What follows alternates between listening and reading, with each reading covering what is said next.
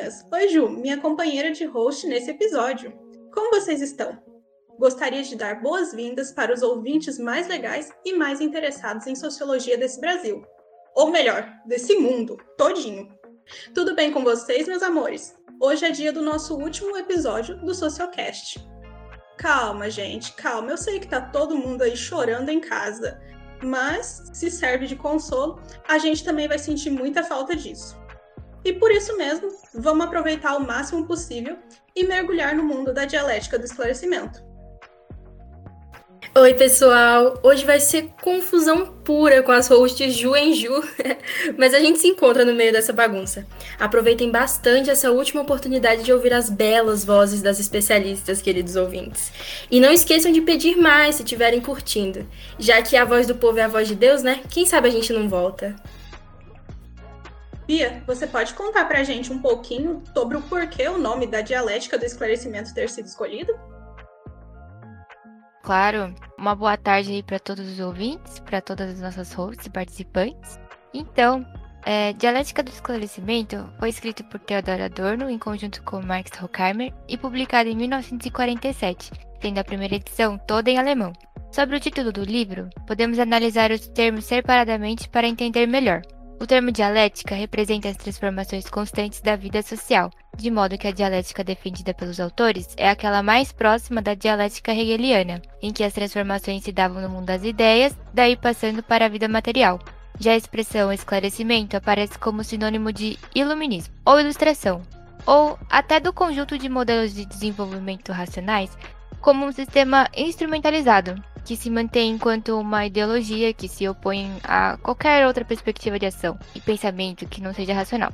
Além disso, em Adorno e Horkheimer, o termo é usado para designar o processo pelo qual os sujeitos se libertam do meio da natureza, a qual atribuem poderes ocultos para explicar seu desamparo frente ao desconhecido. Por isso mesmo, o esclarecimento de que falam não é exatamente como no Iluminismo, um movimento filosófico daquela época da França, né?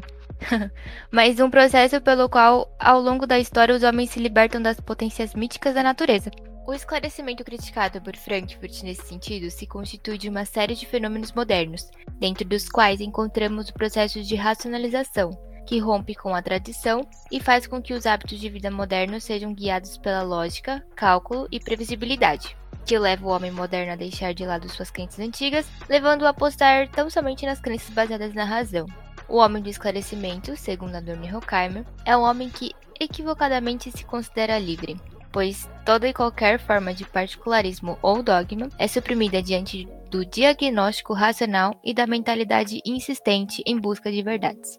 Então, juntando os termos dialética e esclarecimento que vimos agora, podemos concluir que representa a transformação do indivíduo moderno segundo a lógica resultante do desenvolvimento racional, consequente do próprio movimento iluminista. Obrigada, Bia, pela sua explicação. E agora, então, meus ouvintes queridos, é a hora dessa host aqui brilhar. E nós vamos falar um pouco sobre quem foram os autores que contribuíram para a construção das ideias de Adorno e Horkheimer, ou seja, os influencers, né? Se a gente for traduzir para os dias de hoje. Eles aprenderam e sintetizaram os trabalhos de vários pensadores, como Immanuel Kant, Hegel, Karl Marx, Freud, Simmel, Lukács e, sobretudo, Max Weber. E nesse momento eu vou me aprofundar um pouquinho sobre algum desses que eu citei aqui. Alguns, né?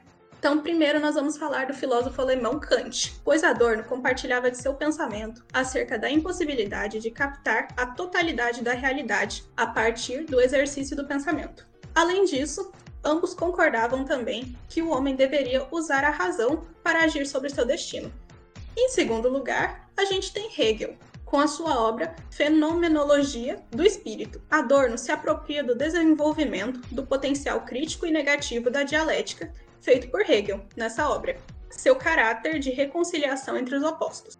Para isso, ele se baseia na dialética da negação para criticar a conciliação entre o pensamento e a realidade, de acordo com a impossibilidade de captar a realidade por completo.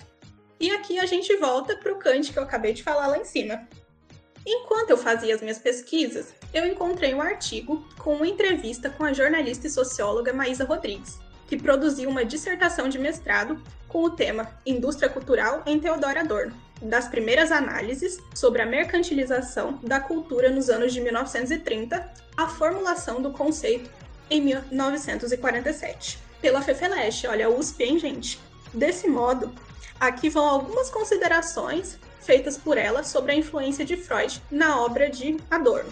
Segundo Maísa, o conceito de regressão da audição mostra uma apropriação do conceito de regressão de Freud, pois, para o pai da psicanálise, as dimensões psíquicas primitivas conviviam dentro de um mesmo indivíduo com os aspectos mais maduros. A regressão remete à possibilidade de retornar a dimensões primitivas, a partir de devidas condições. Por exemplo, quando o indivíduo não consegue mais lidar com as pressões sociais. Essa ideia, para Maísa, é central na dialética do esclarecimento, porque a regressão da razão é apresentada na obra como um elemento intrínseco ao que os autores chamam de esclarecimento. Então, ao falar do nosso querido Karl Marx, a grande influência vem das obras Manuscritos Econômicos Filosóficos, a Ideologia Alemã e o Capital, Acho que nesse ponto já se torna um pouco mais simples ver a influência de Marx no trabalho de Adorno e Horkheimer, né? Ambos fizeram grandes análises do sistema capitalista e de suas consequências. Além de tudo, tem o método dialético. Todavia, os teóricos da Escola de Frankfurt apresentam suas críticas a Marx e destacam que o método dialético poderia apenas ser adotado se puder ser aplicado a si mesmo. Além da teoria crítica rejeitar os dogmas do historicismo e materialismo do marxismo ortodoxo. O potencial revolucionário das tensões materiais e da luta de classes não era visto por eles nas sociedades ocidentais contemporâneas, evidenciando que as previsões de Marx não se concretizaram nessas sociedades. Também, para Adorno e Horkheimer, na dialética do esclarecimento, a intervenção estatal na economia acabou totalmente com a tensão entre o capitalismo e as relações de produção, e também com as forças produtivas materiais da sociedade. Ou seja, a contradição primária do capitalismo para o marxismo chegou ao fim. Assim, para eles, a emancipação da sociedade moderna prevista por Marx não ocorreu e o que predomina na realidade é apenas uma dominação. Agora, por último, mas não menos importante, vamos ver um dos autores mais relevantes em questão de influência, que é Max Weber. É perceptível a sua influência nas obras da Escola de Frankfurt, principalmente no que diz respeito à dialética do esclarecimento, nosso tema de discussão de hoje. Mas para falar sobre isso, eu vou usar como base o texto de Virginia Helena Ferreira da Costa, uma leitura sobre a aporia da dialética do esclarecimento, a partir de Freud, Marx e Weber. Durante a obra, o Adorno ele vai dissertar sobre a dominação do esclarecimento sobre o mito, e esse processo de desmistificação faz parte do desencantamento do mundo, ideia de Max Weber, no qual a racionalização vinda do desenvolvimento científico e da modernidade levaria a um controle dos elementos desconhecidos. O desencantamento do mundo seria, portanto, a substituição das explicações mitológicas pelos conhecimentos humanos, e tendo isso em vista, a religiosidade seria um empecilho para esse acontecimento. Entretanto, na história ocidental, algumas dessas religiões têm o mesmo intuito que o esclarecimento, estando racionalidade e religião muitas vezes unidas para gerar uma desmistificação. Na obra de Weber, vemos que o desencantamento também está relacionado à oposição da religião ética contra a magia como meio de salvação. Assim, essa religião ética, com o esclarecimento, exerceriam um esforço comum para manter não apenas o sofrimento, como também tudo que se opõe ao eu, sob o controle racional. Adorno e Horkheimer vão dizer que, segundo o juízo do protestantismo e do esclarecimento, quem se abandona imediatamente à vida sem relação racional com a autoconservação regride à pré-história. Desse modo, é evidenciada a influência de Max Weber nos ideais desses autores, principalmente na questão da dialética entre o mito e o esclarecimento. Que isso, hein, Ju? Nossa host tá muito especialista, mostrando pra gente que angu de um dia não engorda cachorro. E por isso, até os grandes fazem um plágiozinho. É, não, plágio não, plágio não. Ou melhor, se inspiram em outros trabalhos para compor suas ideias e preceitos. Agora, eu vou convidar a Gabi para explicar melhor pra gente alguns conceitos e desdobramentos da teoria que compõe a dialética do esclarecimento. Gabi, eu já ouvi por aí que o Adorno não curtia esses negócios muito burocráticos e que deixavam de lado as subjetividades do mundo. Seria então correto dizer que o cara não queria tirar o brilho do olho da criança que acredita no Papai Noel e na Fada do Dente? Por favor, esclarece aí pra gente. Opa, olá pessoal, olá meninas. Então, se ele gostava do Papai Noel ou não, eu não sei dizer, mas o sumiço desses mitos ou a transformação desses mitos em mercadoria não agradava ele muito não, nem um pouco. Mas então vamos lá. Agora que a gente já viu como que esses autores usaram os termos dialética e esclarecimento e também já fomos situados sobre os influencers dessa obra, a gente vai começar a analisar alguns conceitos que foram formulados ou aperfeiçoados no texto da dialética. Primeiramente, a gente precisa entender que a razão criticada por Adorno é a chamada razão instrumental, ou seja, é uma razão filha do iluminismo e da teoria tradicional lá do episódio anterior, pois ela é quantificadora, ela tira o encanto do negócio todo. E tá, mas o que isso tem a ver com a gente, né? Grande questão apresentada aqui é que a razão não está mais servindo para a libertação do homem, e sim como um instrumento de alienação. Isso porque quem detém todo esse conhecimento ainda são as classes dominantes. Agora, elas sabem, elas têm consciência de como impor a sua ideologia. Ideologia que a gente entende no sentido marxista do termo, né? Além disso, a razão instrumental não só desmistificou a natureza, como a reduziu em um objeto, nós pensamos que conhecemos tudo e que tudo pode nos servir. O homem não se vê mais como uma parte da natureza e sim vê a natureza com fins lucrativos. É claro, eles escreveram isso em um pós-segunda guerra, depois de verem bomba atômica, campo de concentração, ou seja, eles viram a razão como um meio de destruição. Eles presenciaram essa grande catástrofe do século XX. Mas e hoje? Como que as coisas estão, né? Então, trazer esse debate para o dia de hoje é entender que ainda somos filhos da razão instrumental, filhos da sociedade burguesa industrial, e vamos trabalhar agora com um exemplo. Bom, não é só na minha opinião, mas estudos de diversas áreas apontam que nós estamos em um colapso ambiental. Um dia, no Repórter Eco da TV Cultura, houve uma exposição muito interessante sobre o termo recurso natural. Eu acho que se exemplifica muito bem aqui para se referir à natureza, né? Ou seja, até a nossa escolha lexical mostra isso. Recurso, segundo o dicionário, significa bens ou riquezas. Então, será que a natureza é apenas um bem do homem? Ela pode ser adquirida e a gente pode fazer o que quiser com ela? Então, essa é uma das críticas muito fortes que dialogam com a dialética do esclarecimento. E só um parênteses aqui antes de finalizar: a escolha lexical não é algo que acontece ao acaso. Querem uma dica? Leiam Bakhtin, porque um dos estudos desse russo lindo aqui é que justamente como as nossas palavras são meios de propagação de ideologias. Então vamos lá. A dialética do esclarecimento é uma obra muito extensa, riquíssima em muitos conceitos, e vocês não vão achando que é só os burgueses que estão ganhando com isso, porque engano eles não estão. Adorno também fala sobre a desvalorização do espírito humano, da criação artística e de como todos, todos mesmos, estão sujeitos a isso. Então, gente, né, o que a gente pode perceber depois de toda essa explicação que a Gabi deu pra gente é que esses autores tinham críticas muito bem pertinentes para o contexto em que eles viviam e que também elas se encaixam muito bem nos nossos dias, né? Só parar para pensar como a natureza hoje ainda é tratada como objeto, né? A Gabi falou da escolha lexical. Então, é poluição dos rios, é desmatamento da nossa Amazônia, tudo isso para lucrar o máximo possível. Mas a que custo, né? E outra coisa é o domínio de todo, de todo o conhecimento pelas classes dominantes. Apesar do avanço tecnológico hoje ter facilitado o acesso às informações, a gente sabe que uma imensa quantidade de pessoas não tem nem acesso à internet. A maioria das vezes, essas pessoas não tem nem acesso aos serviços básicos, então quanto mais a, quanto mais a internet. Então, logo, novamente, eles foram bem precisos, né, galera? É isso mesmo, Ju. Mas agora é hora da gente ir para um um assunto mais relax. Um negocinho aqui que todo mundo gosta. Nossa alienação básica e sagrada de todos os dias, graças a Deus.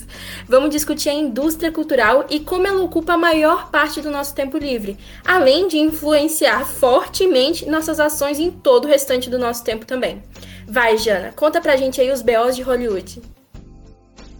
Oi, gente. Bom dia, boa tarde, boa noite. Depende de quando você está ouvindo esse podcast maravilhoso. Que assim, se ele ainda não faz parte da sua rotina, vou fazer aqui a propaganda, gente. Faça parte, acompanhe a gente, vale muito a pena e você não vai se arrepender. E estamos aqui agora para falar daquela coisa que a gente ama, né? Você que é fã de cinema, que assiste a sua série, que assiste seu filmezinho, até você que gosta de assistir a sua novela das oito na Globo, você também. Vamos falar um pouco sobre a questão da indústria cultural. Mas aí você para e me pergunta, Janaína, o que raios é essa indústria cultural que todo mundo tanto fala? Bom, vamos com calma. A indústria cultural se refere a uma ideia de produção em massa. Ou seja, é aquela parecida com as fábricas, que você produz, produz, produz e você meio que não para, né? É uma nova concepção, essa nova forma de fazer arte e cultura utilizando essas técnicas do sistema capitalista. Justamente porque você está visando atingir um público maior e ter mais lucro. Claro, eu usei aqui que é uma nova concepção de fazer arte e cultura, mas eu vou falar, hein? Eu acho que o Adorno e Rockheimer se oporiam muito fortemente a essa ideia, porque eles diriam que você está tirando todo o caráter individual da arte ao fazer isso. Agora vamos parar para pensar. Eles falam, principalmente, que a repetição é algo extremamente frequente nesse tipo de indústria. Esse é o momento que você para e fala: Ah, mas você tá falando de franquias, por exemplo. Vamos falar de uma saga horrível aqui. Sharknado. Quantos filmes tem esse negócio, gente? Sete? Eu não faço ideia. Mas tem. Então vamos falar aqui. Repetição não tá só em questão de, ah, vou fazer sete vezes o mesmo filme. Não, não, não. Nós temos o conteúdo que se repete, os clichês. Vamos dar aqui uma breve definição deles. Por definição, um clichê seria algo que peca pela repetição, ou seja, pelo lugar comum. Nesse caso, fica bem evidente que a vida contemporânea e a vida moderna, que é quando Adorno e Horkheim viveram, ela se tornou completamente repleta delas com o desenvolvimento do cinema. E isso não tá só, claro, nos filmes, está presente nos livros, nos jogos eletrônicos que o pessoal adora hoje, que acontece sempre. E não é surpresa para ninguém por que, que o Adorno e o Horkheimer, nossos queridinhos aqui, por que, que eles eram tão enfáticos falando que isso era horrível, que era uma coisa ruim. Bom, é o momento que vocês param e pensam: ok, todo mundo fala que um filme é clichê, clichê romântico, é previsível, ai que saco filme de adolescente. Tá, mas e daí? O que, que isso tem a ver? Calma, jovem Padawan, pense comigo aqui. Os clichês, eles podem estar em obras de qualquer gênero, desde o seu romance, o terror, a comédia, o drama e etc. E para ilustrar melhor esse fato, nós vamos dar aqui alguns exemplos Ju, pode começar, por favor.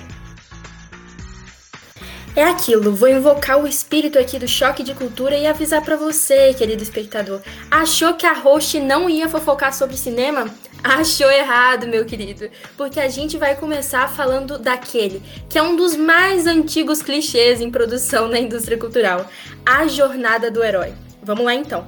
Tendo em mente tudo que a Jana falou, a gente pode trazer alguns desses exemplos. Aqui, o clichê pode ser eficiente mesmo, daqueles em que a gente nem percebe que estão lá. Mas muitas vezes a gente pensa aquilo que ela falou, nossa, de novo isso. Mas esse aqui, meu querido espectador, eu tenho certeza que você nem percebe. Tá tão difundido e tão intrínseco que você acha, não, não existe sem isso. Vamos lá. Jornada do Herói é um nome chiquetoso para designar aquele lenga-lenga viciante em que o mocinho supera diversas adversidades, para então se tornar o que ele sempre foi predestinado a ser. Um salvador, que sai da sua zona de conforto rumo ao desconhecido por um bem superior. Nossa, que nobre, né, gente? Só para citar alguns exemplos, a gente tem Senhor dos Anéis, todos os blockbusters de super-heróis e mais uma infinidade de filmes e séries. Até nos lugares que você menos espera, viu? Vai, Jana, conta mais um clichê aí pra gente. Ah, Ju, eu aposto que você pensou que você ia me bater nessa e falar, ok, esse aqui é o clichê supremo, esse aqui todo mundo conhece, mas ah, sinto lhe dizer que eu fui mais rápida. então aqui eu trago para vocês, gente, o clichê, aquele famoso, cheiroso, o lindo, que todo mundo gosta, final feliz. Ah, mas eu, eu já consigo até ver o pessoal digitando furiosamente aí. Ah, mas a Jana ainda não gosta de final feliz. Ela tá vindo aqui demonizar, porque ela não gosta que tenha o Felizes para sempre. Não, gente, pelo amor de Deus. Quem não gostaria de viver um Felizes para sempre? Vou dizer. Seria maravilhoso. Mas enfim, aquele filme em que dois personagens se conhecem ao acaso, conversam por uns dois minutinhos e decidem que assim, nossa, você é minha alma gêmea, eu preciso passar o resto da minha vida com você? E daí, quando eles decidem isso, aparentemente todo o universo decide que vai conspirar contra os dois e colocar todos os empecilhos possíveis para atrapalhar esse relacionamento. E eles enfrentam as mais diversas crises e desafios, mas no final dá tudo certo e eles ficam juntos e a gente fica feliz por eles, né, gente? É, pois é. Eu vou falar para você que esse filme aqui não é nenhum específico. Ele pode ser basicamente qualquer um, até porque essa definição é bem genérica, gente. Podia ser até o Eduardo e Mônica aqui do Legião Urbana, gente. Isso não é nem filme, mas é música, mas ainda assim, final feliz tá aí. Mas enfim, Muitas obras ainda utilizam esse recurso que ele basicamente já tá pronto, né? O copia e cola, você coloca e viveram felizes para sempre no final e tá pronto. É ruim? Não necessariamente. Depende muito da forma que você vai contar essa história, é claro, como você vai desenvolver os personagens. Se assim, os empecilhos não são ridículos demais para você acreditar. E aqui a gente vai dar alguns exemplos. Eu vou falar aqui alguns que eu adoro. Uns exemplos aqui são A Proposta, Cartas para Julieta e Como se fosse a primeira vez. É, Jana, você, você venceu, você sabe que venceu. Realmente, esse aí eu vou ter que concordar que é o clichê supremo do cinema. E assim, eu vou descrever aqui para vocês como é que você identifica ele. Apesar dele estar tá tão no dia a dia que eu tenho certeza que todo mundo sabe. Mas é aquela hora em que tá todo mundo no cinema, sentado na beiradinha do assento, roendo a unha, se perguntando: Meu Deus, eu gastei uma grana para ver tudo dando errado. E aí, milagrosamente, um detalhe do passado, uma ressurreição, uma mensagem perdida no meio do caminho, algo acontece e aparece e tudo volta aos eixos. Podemos então sair em paz do escuro do cinema, satisfeitos que, ao menos na tela, tudo ou quase tudo, sempre ou quase sempre, dá certo no final. É, gente, final feliz é tudo de bom, né? Quem não gosta você que não gosta, conta aqui pra gente, mas eu vou dizer logo, você é um amargurado. Vai ser feliz, por favor. Enfim, vamos mudar aqui um pouco do clichê e eu vou falar do que nós conhecemos como tropas do cinema.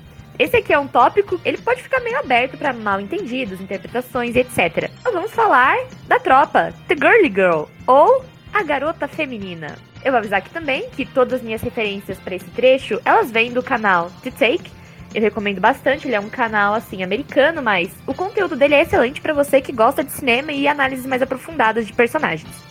Bom, a garota feminina, ela usa rosa, ela usa roupas de marca, ela está extremamente interessada em garotos e na popularidade dela na escola. Podemos colocar aqui ser rainha do baile da formatura? Talvez. Isso tudo faz parte dela. Enfim, gente, quem nunca viu essa garota em qualquer obra, seja adolescente ou adulto? Mas a pergunta que eu vou fazer aqui é: você gosta desse tipo de garota? Deixando de lado um pouco aqui o misticismo da nossa rainha, Regina George, em Meninas Malvadas, gente, esse tipo de garota, ela é geralmente retratada como superficial, egocêntrica, mimada e. E é isso, é só, sabe? Essa garota praticamente não tem um desenvolvimento próprio. Mas isso porque ela serve como um recurso utilizado nos filmes muito para estabelecer uma comparação entre a protagonista, que vai ser provavelmente o oposto dela, uma menina não tão feminina, uma menina que, ah, ela é a garota diferente de todas. Vamos citar aqui a frase: Eu não sou como todas as garotas.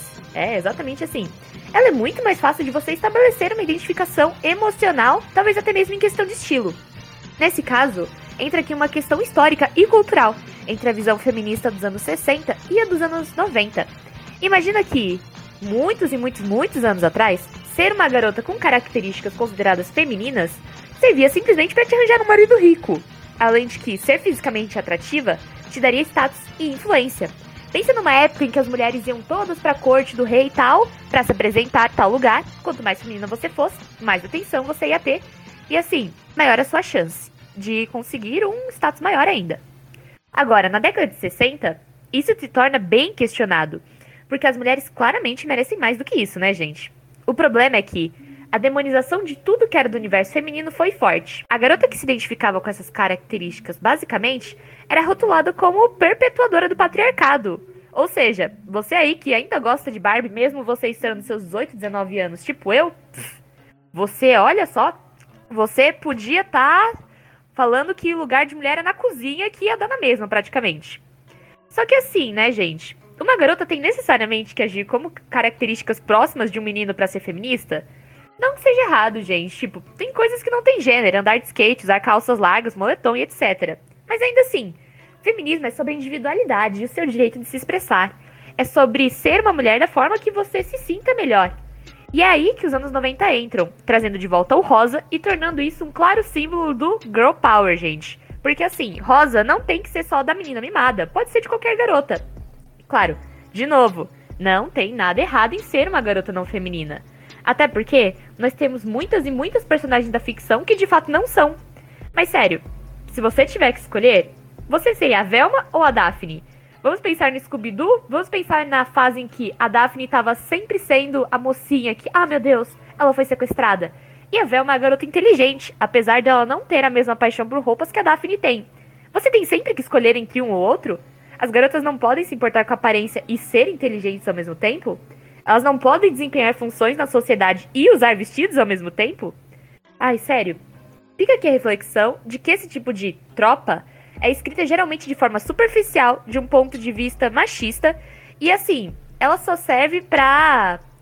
É, ela só prejudica a imagem que as mulheres têm umas das outras. Ela é basicamente um papel de apoio.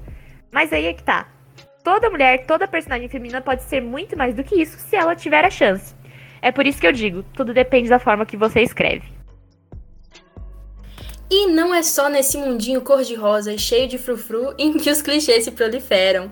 Nos amedrontadores filmes de terror, sejam eles puxados para um suspense ou bem exorcismo mesmo, Deus o livre.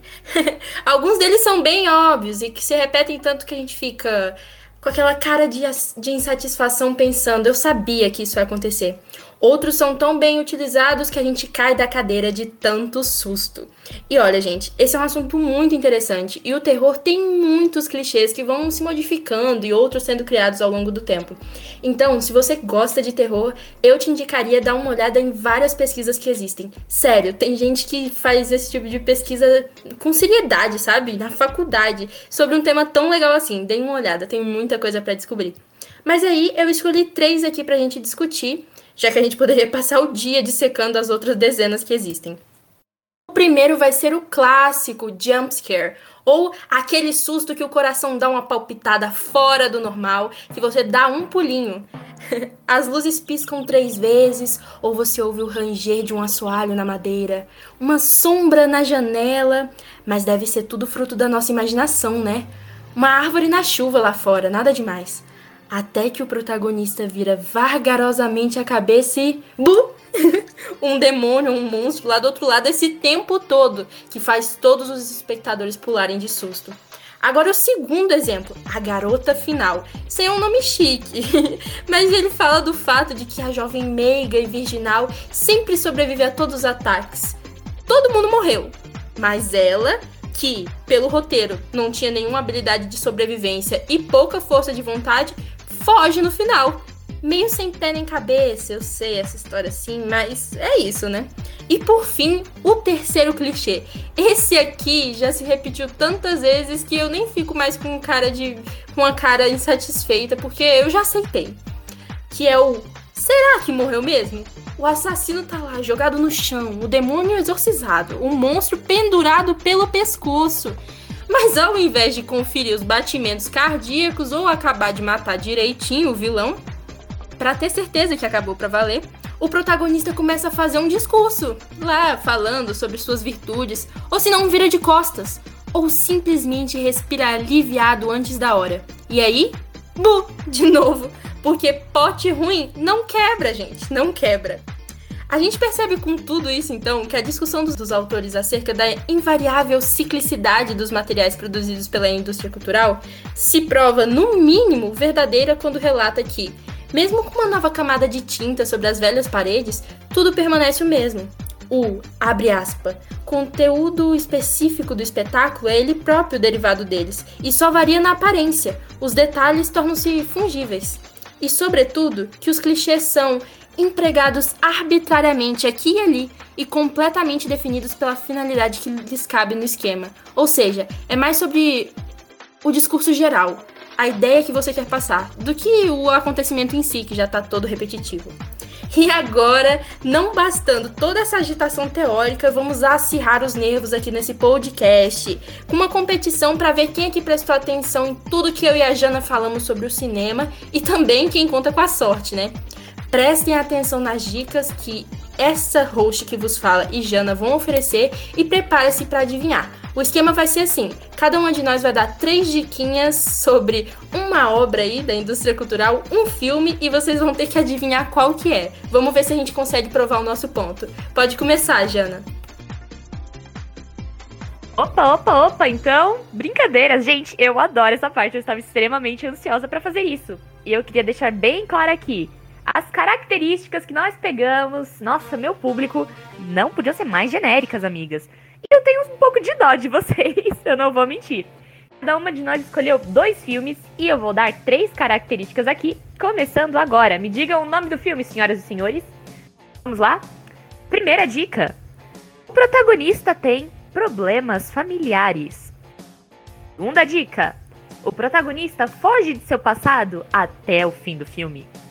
E terceira, porém não menos importante, ele tem um interesse romântico que ele reencontra após muitos anos separados. Quem vai me dizer qual é o nome desse filme? Gente, pode ser muitos filmes. Sei lá, eu vou chutar o Diário de uma Paixão. E a resposta está errada! Alguém tem mais alguma, alguma sugestão, algum palpite? Vamos lá, gente, rapidinho. Eu ia falar do Harry Potter, mas aí começou a falar de romance aí eu perdi a linha. Não é o nosso querido e amado Harry Potter, gente. Vamos lá, última tentativa. Alguém, alguém, qualquer um e eu diga a resposta. Nossa, eu não faço ideia. Eu ia chutar Harry Potter também, mas eu lembrei da parte do romance. É, tamo mal, pessoal. Ô, gente, ninguém foi capaz de adivinhar, mas eu vou, vou ser sincera aqui, extremamente genérico. E a nossa resposta, senhoras e senhores, é ninguém mais, ninguém menos do que O Rei Leão, a animação da Disney, inspirada no nosso querido Shakespeare, a obra de Hamlet.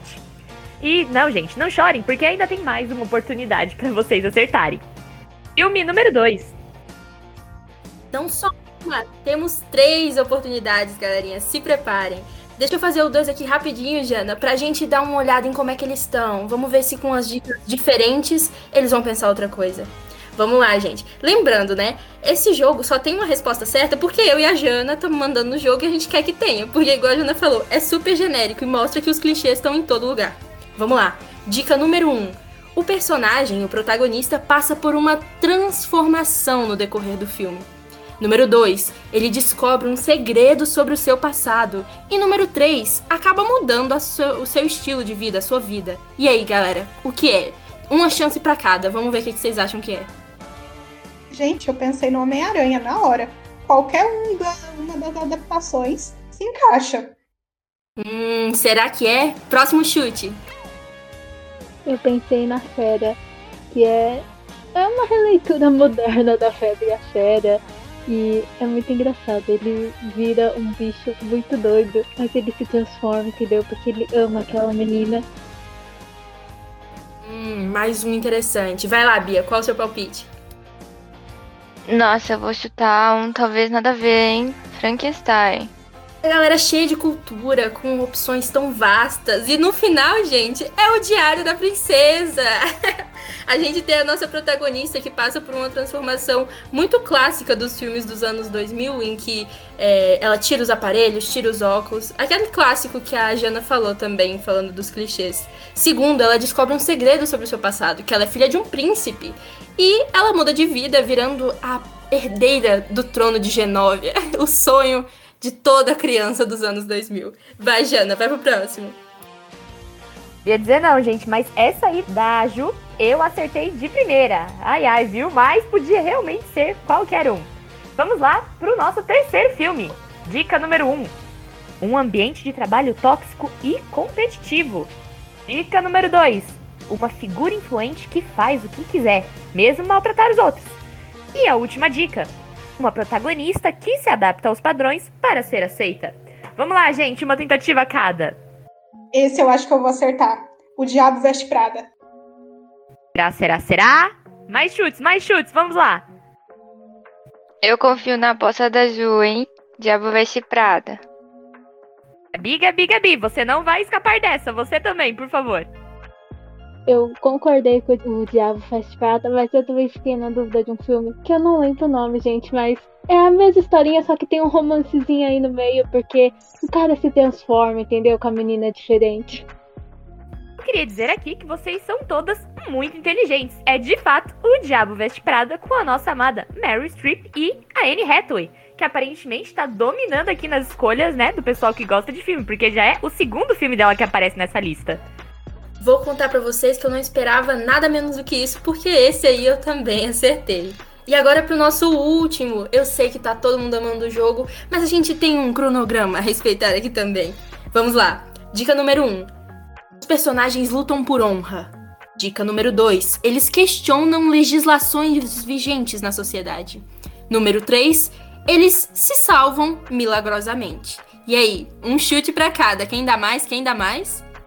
Gente, nesse caso eu vou citar um filme que eu amo, que é Os Três Mosqueteiros.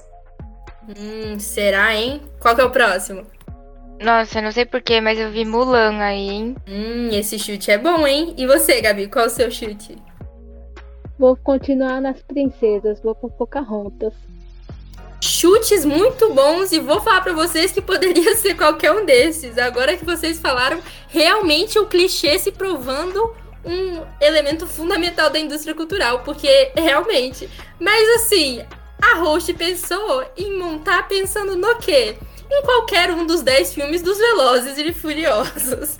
Porque eles lutam pela honra da família que eles constroem entre eles. Eles estão quebrando todas as leis de trânsito de todos os países em que eles passam e eles sempre se salvam milagrosamente pulando de um prédio para o outro, voando com carros por cima de pontos turísticos e etc. Mas eu queria aqui agradecer a participação de vocês no nosso joguinho. Espero que os espectadores tenham jogado também. Conta pra gente, manda e-mail, comenta, avisa pra gente. Você acertou? Você acha que as nossas dicas foram suficientes? Conta pra gente, viu? E agora, não nos despedimos apenas do nosso joguinho. Esse, como vocês devem ter ouvido aí no meio do caminho, é o nosso último episódio planejado. Como eu disse lá no começo, peçam pra gente voltar, quem sabe a gente volta. A voz do povo é a voz de Deus. Mas inicialmente, a gente acaba aqui essa jornada de três episódios para descobrir um pouco mais sobre a escola de Frankfurt, suas obras e outras coisas da cultura pop que a gente inseriu porque a gente gosta mesmo. Antes dos agradecimentos finais e da nossa despedida, um adeus, talvez para sempre, eu vou abrir aqui a palavra para as outras pessoas que participaram do podcast fazerem seus agradecimentos e darem um tchauzinho também. Podem ir, meninas? Gente, eu queria aproveitar, a gente dividiu e agradecer por as meninas que estão aqui comigo. Foi muito divertido gravar, eu amei tudo isso. E eu espero que vocês tenham aprendido um pouco sobre tudo relacionado à sociologia que a gente foi capaz de explicar. Eu espero que não tenha ficado nenhuma dúvida. Eu espero também que vocês tenham se divertido, que vocês tenham jogado com a gente, que vocês tenham dado risada. E é isso. Eu espero muito que a gente pode, possa voltar novamente fazendo um novo podcast, quem sabe sobre outros autores. E é isso. Então, queria agradecer aqui às meninas e ao público e todo que escutou o nosso Sociocast. Espero que todas tenham gostado dessa experiência, como eu gostei bastante. Meninas super prestativas, com vozes belas e bonitas. e também o conteúdo super educativo e que ajudou, né? Não só a gente, como vai ajudar o público lá fora. Então, muito obrigada e até a próxima! Eu também queria muito agradecer aí a todas as meninas que se empenharam nas pesquisas, com essas vozes lindas para gravar isso daí. E espero que a gente tenha conseguido, para todo mundo que ouviu, deixar todo esse pessimismo dos autores da Escola de Frankfurt de uma forma leve para a gente entender a contribuição deles. Bom, eu sou a última aqui agora. Eu queria primeiramente agradecer a professora Dayana, é, de fundamentos da sociologia, principalmente por nos dar essa oportunidade de estar aqui hoje, de trazer conteúdo para vocês, de nos tirar da nossa zona de conforto. Agradecer a Luciane também, claro que teve um papel fundamental, sempre tirando as nossas dúvidas. Agradecer a todas, assim, as nossas participantes maravilhosas, todas elas comprometidas a estarem aqui, a pesquisarem, a deixar a coisa mais interativa e mais interessante para todo mundo. Agradecer aqui meu querido amigo Guilherme Soares, que me ensinou a gravar. Sem você nada disso seria possível. Você é maravilhoso, estou morrendo de saudades. E agradecer a vocês, nossa querida audiência que está aí, que nos acompanhou, que foi fiel e que perdoou todas as nossas falhas com o alemão, porque, gente, é muito difícil. E eu espero, sinceramente, poder ver vocês em breve. Se vocês quiserem que a gente volte, vocês comentem aí, mandem e-mail, lotem a nossa caixa. E é um prazer estar aqui, mas nós nos despedimos por aqui. Então, pessoal, faço das palavras das meninas, em nome do podcast oficialmente, é, as minhas palavras também. Faço as palavras delas as minhas. Reforço todos os agradecimentos a todo mundo que fez isso aqui ser possível, tanto instigando a gente a fazer esse trabalho, como também participando, nos ajudando em geral. Agradeço às meninas por tirarem um tempo para pesquisarem, para falarem aqui, brincarem com a gente, ao público por ser tão massa com a gente, porque eu tenho certeza que vocês vão perdoar qualquer errinho e por participarem dos jogos com a gente também. É isso, pessoal. Nunca é um adeus para sempre, porque isso aqui é um filme da indústria cultural. Então a gente às vezes deixa um final aberto para ter chance de lucrar com uma continuação, com um spin-off, alguma coisa assim. Então, saibam que a gente está sempre aberta para novas possibilidades de estar aqui com vocês. Muito obrigada, fiquem bem, espero ver vocês em breve. Tchau, tchau!